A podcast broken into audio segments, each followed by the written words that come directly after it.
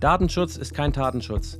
In einer äußerst interessanten Entscheidung hat das BAG, das Bundesarbeitsgericht, im Juni diesen Jahres entschieden, dass Aufnahmen aus einer offenen Videoüberwachung, auch wenn sie den datenschutzrechtlichen Vorgaben nicht entsprechen, als Beweismittel herangezogen werden dürfen, um das Fehlverhalten von Mitarbeitern zu beweisen. Und nicht einmal eine entsprechend abgeschlossene Betriebsvereinbarung, die vorsieht, dass die Erkenntnisse aus dieser Videoüberwachung nicht für arbeitsrechtliche Konsequenzen herangezogen werden dürfen, hat den Beschäftigten davor geschützt, dass hier eine entsprechende Kündigung ausgesprochen worden ist.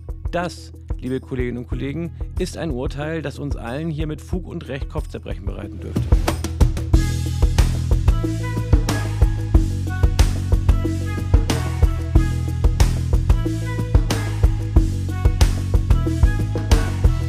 Bin auf die Entscheidung des Bundesarbeitsgerichts in zweierlei Hinsicht in jüngeren Vergangenheit gestoßen. Zum einen bei einem äh, Gewerkschafts-Online-Seminar, was wir mit dem Hamburger Rechtsanwalt Christian Scholle hatten, der das Thema dieser BAG-Entscheidung ausgeführt hat. Zum anderen ist es auch zu lesen in der neuen Zeitschrift für Arbeitsrecht. Da ist im Editorial dazu ein Artikel erschienen, der mich auch darauf aufmerksam gemacht hat. Und das ist auch eine Entscheidung, die durchaus einige Sprengkraft hat, denn hier haben wir eine Situation, dass eben sich Beschäftigte, die sich durch Betriebsvereinbarungen oder auch durch, das, äh, durch die Datenschutzgrundverordnung geschützt gewähnt haben, jetzt eben zur Kenntnis nehmen müssen, dass das eben nicht so ist. Und das BAG hat schon vor der Geltung des, der Datenschutzgrundverordnung verdeutlicht, dass eben Datenschutz kein Datenschutz ist und eben Beweisverwertungsverbote nur bei ganz gravierenden Datenstößen in Betracht kommen. Hier geht es also darum, dass es auch eine Verhältnismäßigkeit sein muss zwischen der Erkenntnis, die man eben gewonnen hat durch diese beispielsweise in diesem Fall Videoüberwachung, aber es könnte in einem weiteren Fall ja auch das äh, Ausspionieren von E-Mails oder solchen Dingen sein und eben der arbeitsrechtlichen Maßnahme, die der Arbeitgeber hier dann eben trifft. Und in diesem Fall war es tatsächlich so, dass ein Mitarbeiter vorgegeben hat, hier zu arbeiten, aber ähm, auf Videokameras dann eben sehr deutlich zu sehen war, dass er den Arbeitsplatz verlassen hat. Und soweit war dann eben der Kündigungsgrund hier gegeben. Und der Sachverhalt war so gestrickt, dass der Kollege sich natürlich geschützt gewähnt hat, weil es eine Betriebsvereinbarung gegeben hat, die auch ausdrücklich herausgestellt hat, dass es hier kein Beweisverwertungsrecht des Arbeitgebers gibt und darüber hinaus ja auch die Datenschutzgrundverordnung, die eben auch darauf ausgerichtet ist, dass man über die Frage, was passiert mit deinen Daten und wie können die verwendet werden, ja auch die Arbeitnehmer entsprechend schützt. Aber das Bundesarbeitsgericht hat wiederholt jetzt herausgestellt, dass eben diese Schutzvorschriften für den Datenschutz zwar heranzuziehen sind, aber dass sie einem keinen Freibrief dafür geben, geben, eben beispielsweise den Arbeitsvertrag zu brechen und hier Dinge vorzutäuschen, die da gar nicht vorhanden sind. Also wird es auch weiterhin so sein, dass ein Verwertungsverbot für den Arbeitgeber wirklich nur in ganz gravierenden und krassen Eingriffen in das Persönlichkeitsrecht zu sehen ist. Das Landesarbeitsgericht hatte das vorher noch anders gesehen. Hier wurde sowohl auf das Bundesdatenschutzgesetz verwiesen, als auch eben auf die äh, Regelung der Betriebsparteien.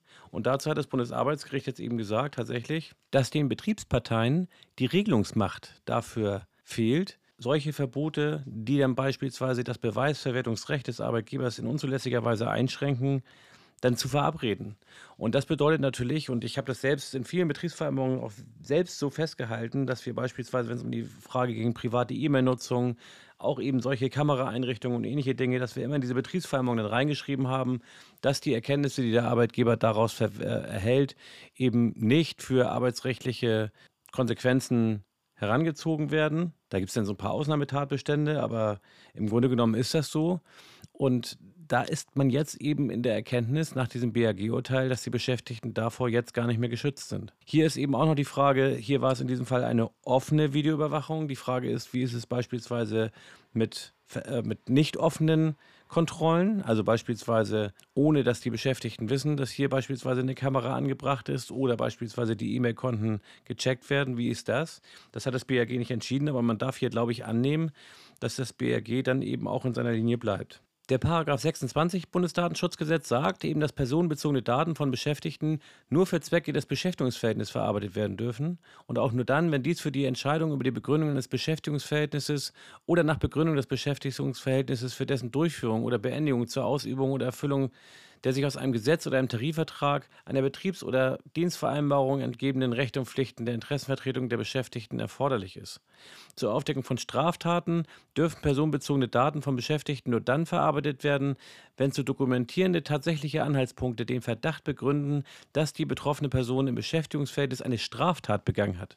Die Verarbeitung zur Aufdeckung erforderlich ist und das schutzwürdige Interesse der Beschäftigten an dem Ausschluss der Verarbeitung nicht überwiegt, insbesondere Art und Ausmaß im Hinblick auf den Anlass nicht unverhältnismäßig sind. Das ist also vom Bundesdatenschutzgesetz her schon schweres Geschütz, aber eben wie gesagt, das Bundesarbeitsgericht sagt, eben darauf kannst du dich dann eben als Beschäftigter nicht berufen, wenn du jetzt hier den Arbeitgeber beispielsweise in der Frage Arbeitszeitverhalten betrügst, dann musst du eben damit rechnen, dass auch Erkenntnisse, die unter Verstoß gegen datenschutzrechtliche Vorgaben erlangt werden, dass sie trotzdem herangezogen werden können. das ist natürlich ein wirklich ein übler Punkt, weil man jetzt eben feststellen muss, dass diese ganzen Betriebsvereinbarungen, die diese Passagen enthalten, unter Umständen dann nicht halten, wenn es hier zu arbeitsrechtlichen Konsequenzen kommt. Und da darf man, glaube ich, auch sicher sein, dass der eine oder andere Arbeitgeber frohlockt, jetzt angesichts dieser Entscheidungen unter Umständen auch solche Erkenntnisse umsetzen zu können. Da gibt es relativ wenig, was du als Betriebsrat dagegen machen kannst. Aber natürlich sollte man sich genau überlegen, beispielsweise, wenn man solche Betriebsvereinbarungen in Zukunft abschließt, wie man solche Passagen dann formuliert. Meistens ist es ja so, wenn der Arbeitgeber solche Dinge einführen möchte, dann ist er noch sehr deutlich auf die Mitbestimmung des Betriebsrats angewiesen und da gibt es ja auch in aller Regel Mitbestimmung nach 87 Betriebsverfassungsgesetz und da hast du als Betriebsrat eben noch Möglichkeiten, solche Sachen zu gestalten. Bisher haben wir das überwiegend so genutzt, dass wir gesagt haben, okay, ähm, diese Daten dürfen dann eben halt nur in bestimmten Umfang verwertet werden. Also beispielsweise wie hier im Bundesdatenschutzgesetz beschrieben bei der Aufdeckung von Straftaten und ich kann mich auch daran erinnern, dass wir sowas auch äh, unter den Vorbehalt der Zustimmung des Betriebsrats gestellt haben. Das heißt also, wenn der Arbeitgeber solche Sachen dann daraufhin untersuchen möchte, dann muss er den Betriebsrat vorher konsultieren. All diese Dinge stehen jetzt in Frage und da muss man sich natürlich überlegen, welche anderen Möglichkeiten könnte man dann heranziehen, um hier die Beschäftigten zu schützen. Und das ist nicht so besonders viel, ehrlich gesagt. Man könnte vielleicht dann äh, darauf kommen zu sagen, okay, hier müsste man die Beschäftigten anders informieren eben auch über diese Sache und sie nicht in einer falschen Sicherheit wiegen, sodass die Arbeitnehmer dann eben auch für sich wissen, dass eine solche Überwachung möglich ist. Eine weitere Möglichkeit wäre, das ist aber auch etwas dünn, muss ich sagen, ähm, dass man äh, für solche Fälle nach 102 Absatz 6 die Kündigung von Beschäftigten unter den Zustimmungsvorbehalt der Betriebsräte stellt.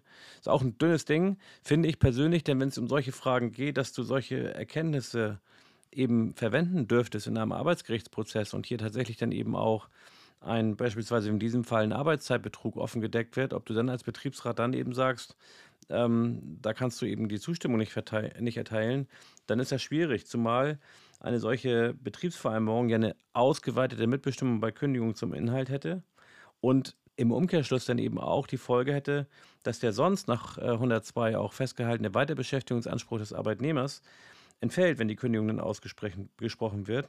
Und du als Betriebsrat eben auch nicht mehr die Möglichkeit hast, der Kündigung zu widersprechen. Das heißt, es kommt eben auf deine Zustimmung an.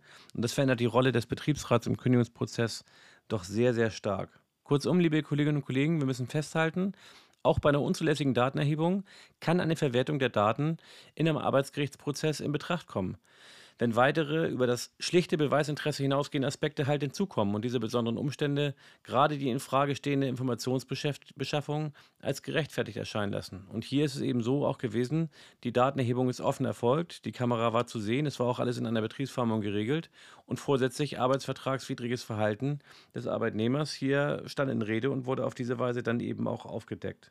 Die Frage, ob das auch dann gilt, wenn die Datenerhebung verdeckt erfolgt, da kann man noch ein Fragezeichen setzen, aber man darf wohl davon ausgehen, dass das Bundesarbeitsgericht da auch in seiner Linie bleiben wird und eben auch dann sagen wird, also wenn es tatsächlich um einen Arbeitsvertragsverstoß solchen Kalibers sich handelt, dann wird der Arbeitgeber auch solche Daten dann verwenden dürfen. Das ist keine gute Nachricht für Beschäftigte und auch keine gute Nachricht für Betriebsräte, weil sie natürlich viele Dinge in der Vergangenheit haben durchwinken können, eben mit dem Verweis auf solche Klauseln.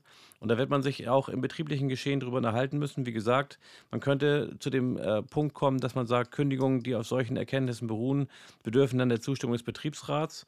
Das wäre so ein Punkt, den man machen könnte. Man könnte eben auch sagen, die Beschäftigten müssen geschult werden in der Frage, was, welchen Risiken sie unterworfen sind, welche, wenn, wenn solche Erhebungen passieren.